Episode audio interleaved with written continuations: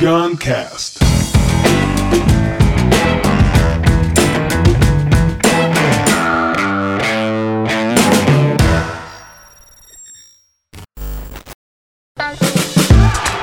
Novas maneiras de pensar o aprendizado. Vou continuar lendo, desculpa, a introdução vai ser lendo.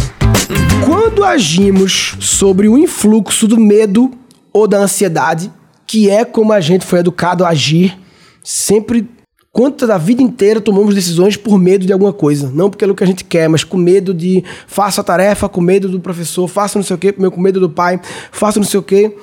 Quando agimos sob o influxo do medo e da ansiedade, nossos atos tendem a retomar um padrão habitual. Qual o padrão?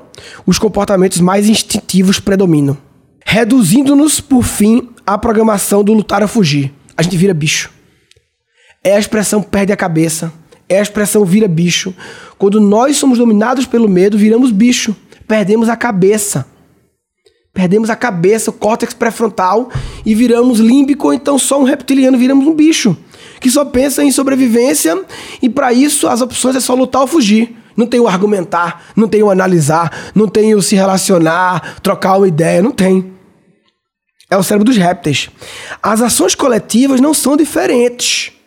As ações coletivas, mesmo com as condições do mundo mudando drasticamente, muitas empresas, governos, escolas e outras organizações de porte continuam a empreender e a repetir as mesmas ações. Por quê?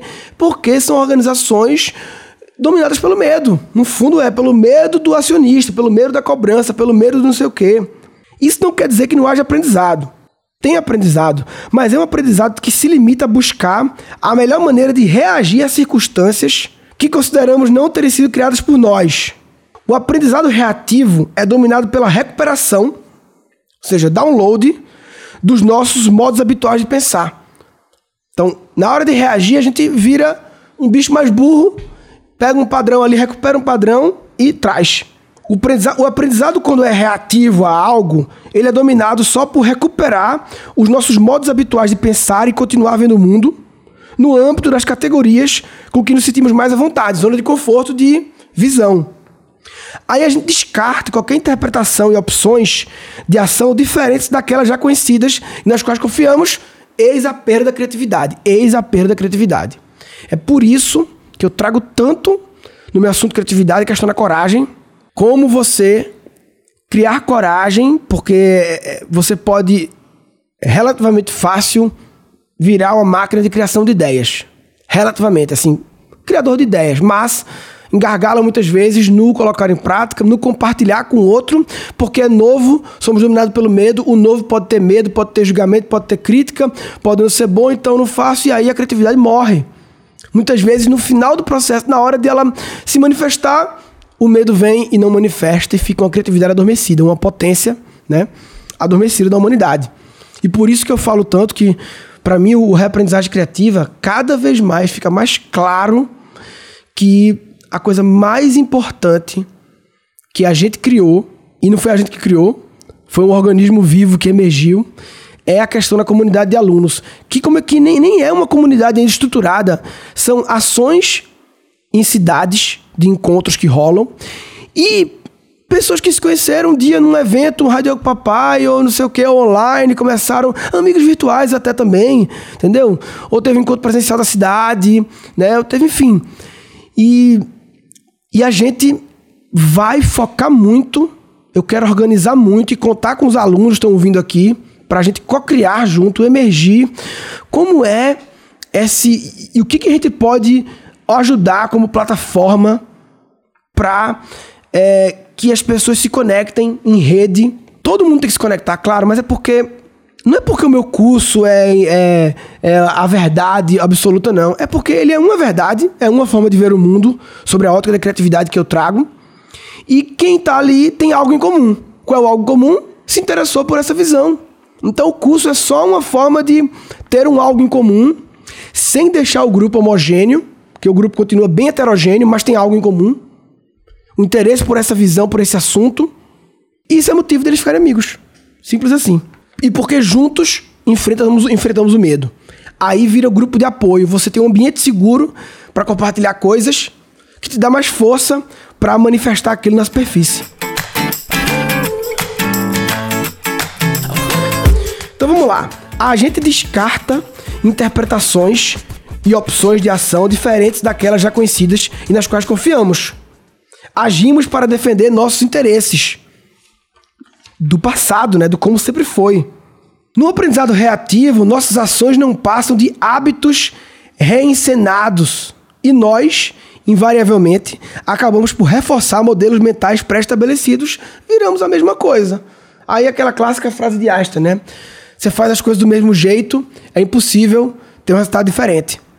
Não importa qual seja o desfecho, estamos sempre certos.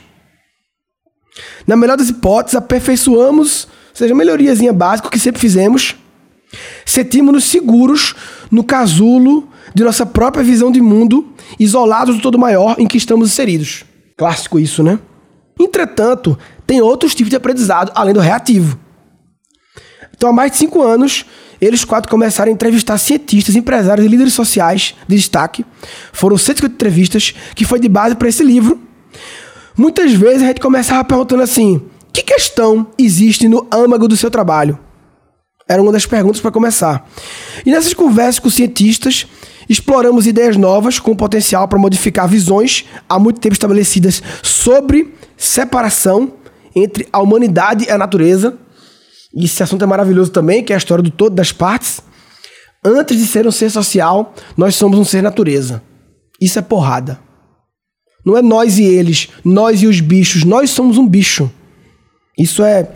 Putz, ao falar com empresários, questionamos como as ideias novas e o conhecimento intuitivo são transformados em realidade, a intuição em realidade. Olha, e juntos os dois grupos exemplificam o tipo de aprendizado capaz de criar um mundo não governado essencialmente pelo hábito, pelo passado, que é um pouco da teoria U.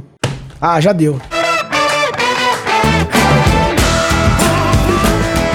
Ai meu Deus, é maravilhoso, porque assim, maravilhoso gente é acostumado a aprender muito reativo a um medo. E esse aprendizado ele é limitado porque ele sempre recupera padrões, nos deixa mais animal, mais instintivo, aí não tem criatividade.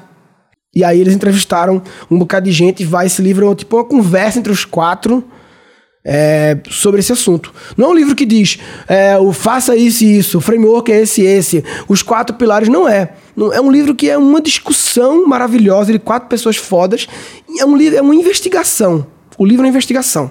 Se você está evoluindo através apenas de aprendizado reativo baseado no medo, você está de brincadeira na tomateira. Tá de brincadeira na tomateira. Neste episódio foram capturados quatro insights. Quando nós somos dominados pelo medo, viramos bicho, perdemos a cabeça. É relativamente fácil virar uma máquina de criação de ideias.